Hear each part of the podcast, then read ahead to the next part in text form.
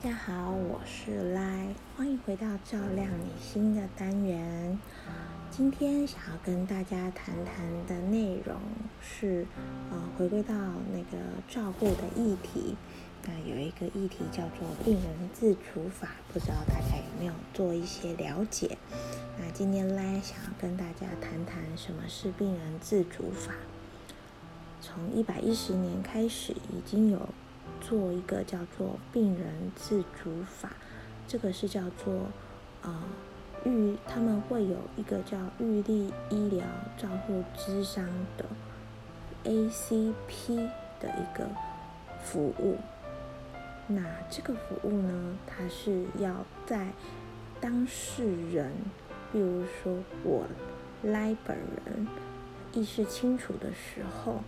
要跟医生，还有自己二等亲属，还有一个医疗委任代理人。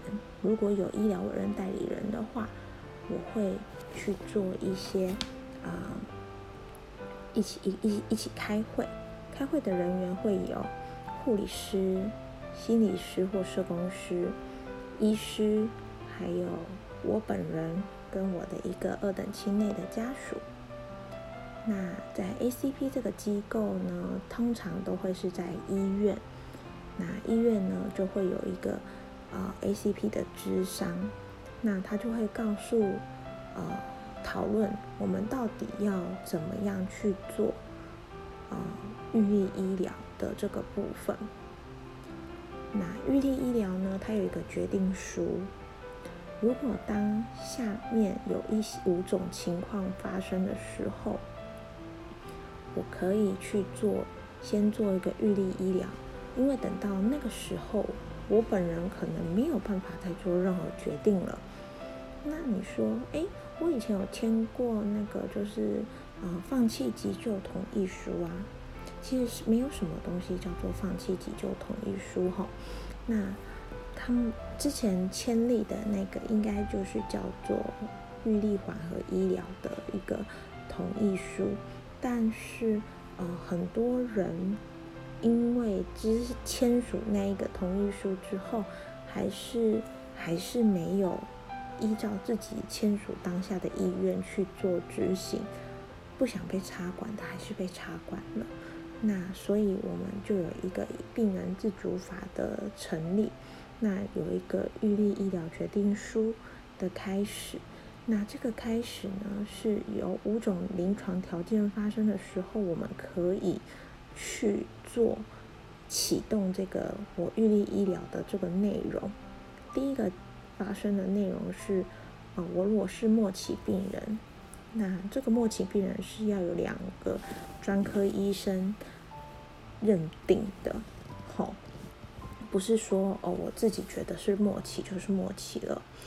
那第二个呢是不可逆的逆转的昏迷状态，第三个是永久的植物人，第四个是极重度的失智，第五个是疾病状况或痛苦难以忍受，没有办法治愈或是没有和其他合适解决的办法，那。这样的状况都必须要有两位专科医师认定，而且要有缓和医疗的团队去做两次照会确认，并不是我个人认为可以就可以。那刚刚说的最后一种状况呢？如果当时的医疗水准是有办法去做一些治疗的，当然就没有办法启动了。那如果以上那些方法、那些情况发生的时候，我可以怎么办呢？我可以请医生终止、撤除或是不施行维持生命治疗或人工营养及流体喂养的全部或是其中之一。简单来说，维持生命治疗的是像心肺复苏术，就是 CPR，机械式的维生系统。呃，心肺复苏术我们有时候是用人去按的，有时候是机器去按的。那还有一些血液制品，我们可能要做一些输血，或者是洗肾，紧急的洗肾，或者是说为特定疾病所设的专门治疗。然后重度感染的时候要给的一些抗生素，任何有可能会延长病人生命的必要医疗措施，我都可以请医生终止或撤除，不要去做施行。那人工营养及流体喂养，这个就是像鼻胃管或者是呃胃造口。肠道口这些侵入性透油导管的一些喂养，去做食物的给予。当然啦，现在我很清楚的时候，我非常非常的想告诉大家，我真的不想要怎么样的离开。那病主法呢？应该是病主法，其实它是一个很特别的法条。在以前连续剧里面呢，都会很常看到说，这个病人生病了，家属要求医生不要告诉病人本人。那想要问一下大家，你想知道你得了是什么病吗？在你过世之前，你想知道你是怎么死的吗？嗯，这部分呢，赖也有一点小故事想要跟大家分享。赖的母亲呢是啊口腔癌、舌癌过世的。那当初赖和家人讨论的时候，赖的家人非常非常反对让赖的母亲知道他是舌癌末期。但我非常非常坚持的想要让他知道，因为我知道病人。知道自己的状况，一定会有好有坏，但是他要选择，他可以去选择他该怎么做。如果我们自私的把这些东西都藏起来，不让他知道，他就只能这样子过了他后半辈子，甚至他可能到死之前，他都不知道他怎么了。那。病人其实有知情的权利，所以我们应该告诉病人本人他的病情、他的医疗方法、他的后续处置、他的后遗症、他的所有，他都有知情权利、选择医疗的权利、善终权决定的权利。但是，当我们有一天失智了、昏迷了的时候，怎么办呢？我可以怎么去表达我这些权利？那当然啦，在你还清楚的时候，你可以去做一个病人自主的这一个预立医疗。那这个预立医疗呢，它就是要让你在你非常非常清楚的状态之下去做这样的一个决定。那。预立医疗到底又跟安宁缓和医疗有什么不一样呢？安宁缓和医疗是属于末期病人，然后他们是适用在维生医疗，所以安宁它有一个默契的，它呃它的默契的规范就是在两个专科医生认定这个人在呃在预计的多久时间之内。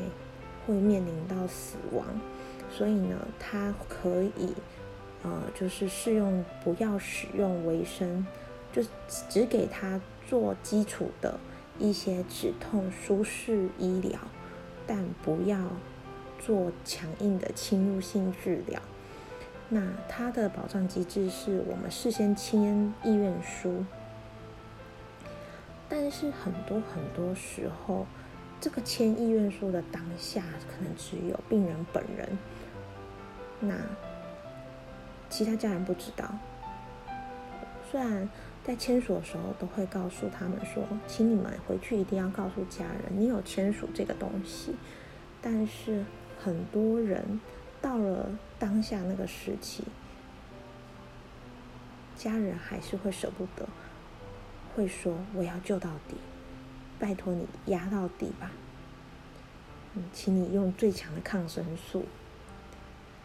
那病人自主权利法呢？它扩大了除了末期病人之外，还有四种临床条件，刚刚有提到那四种，加上末期病人，那它的范围又更广了。它是维持生命的治疗以外，还有它也可以拒绝我不要人工的营养喂食，所以我可能可以可能在末期的时候，呃，我还是很想要有口进食，虽然有可能我当下的条件不适合，但是我想要有口进食。那有些人就会说，那可是他没有办法有口进食啦。那这是不是他应该要慢慢离开的一个征兆呢？那适不适合我们在强行的置入鼻胃管给他灌食，维持维持他的生命？那大家有没有看过一群老人家坐在公园里，推着轮椅，外看在旁边聊天，一堆人挂着尿袋，然后鼻子上挂的鼻胃管，呆呆的。完全没有办法跟外人互动，这样的生活你想要吗？这只是个问号。我们不是批评任何决定，可是你可以想想看你未来你想要的是什么。那它的保障机制比较多，就是我有签全要签一个决定书，而且我们有一个咨商的过程。那这个过程是有专业人员在全程陪同。然后还有一个代理人机制，所以你会有一个家人完全知道你有这样子的决定。那病人自主决病主法这个呢，它是可以委任医疗代理人的。那这个这个委任医疗代理人的话，它的权限就是，如果假设我本人昏迷的时候，这个代理人可以听取病况，可以签署同意书，而且。可以依照病人的意愿去做医疗的表达，所以病人告诉你说：“拜托你以后我不要压，不要强压，我不要上叶克膜，我不想要插管，拜托你让我走。”那你可以用你的这一块去做医疗的决定。那有些人就会说啦：“我虽然有毅力啊，但是我能不能够？”能不能够不要执行？医生有没有权利决定不要执行？当然可能有。这是一个呃，在还在努力的地方，就是医生他们觉得，只要有机会，他们都愿意要去拯救一个生命。那不可能放着长辈明明可以用鼻胃管进食，却要让他。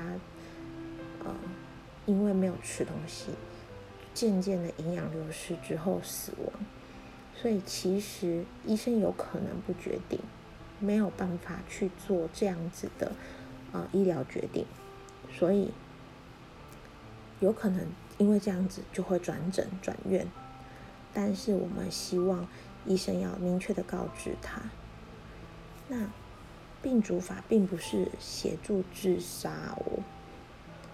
我们是强调让他知情，让他选择，不要用人工方式延长生命。插管很痛苦，不管是鼻胃管、导尿管、气切管，非常非常痛苦。赖的母亲在离开之前，我最后悔、最后悔的事情就是让我的母亲插上了导尿管。因为她一直一直非常不愿意插上导尿管，但是因为她太久没有排尿，那只好帮她做这样子的决定。但插了导尿管之后，她也没有因为插上导尿管而多活了几天。所以其实，在他过世之前，如果我没有让他插上导尿管，会不会让他舒服一点呢？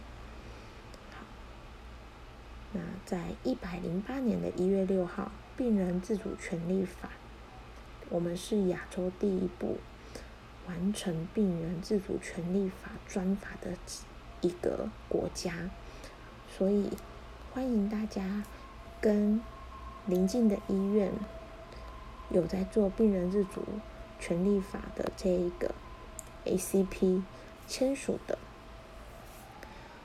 可以跟他们去做预立医疗的咨商，但是这个目前都还是需要费用的。那有些人会觉得说，我只是要做一些决定，为什么要那么贵的费用？我不想要花这些钱，我只要写好遗嘱就好啦。那可能这些观念还没有落实在大家的心里面，但我也想让大家知道，虽然赖自己还没有做，但我赖赖未来也会去做这一个。但赖的姐姐已经做了这样子的玉立医疗之上了，那赖就是她的医疗委任代理人。好，那今天的照亮你心单元就到这里结束喽。今天的这一个啊比较比较长，然后也比较沉重一点，但我很相信大家。如果在照顾长照的过程里面，一定会想着很多很多情境，就是可能会有很多无止境的喂食、灌食啊什么的。那这些这些呃医疗自主权利法就可以给大家做个参考。好，那照亮你心，下次再见喽，拜拜。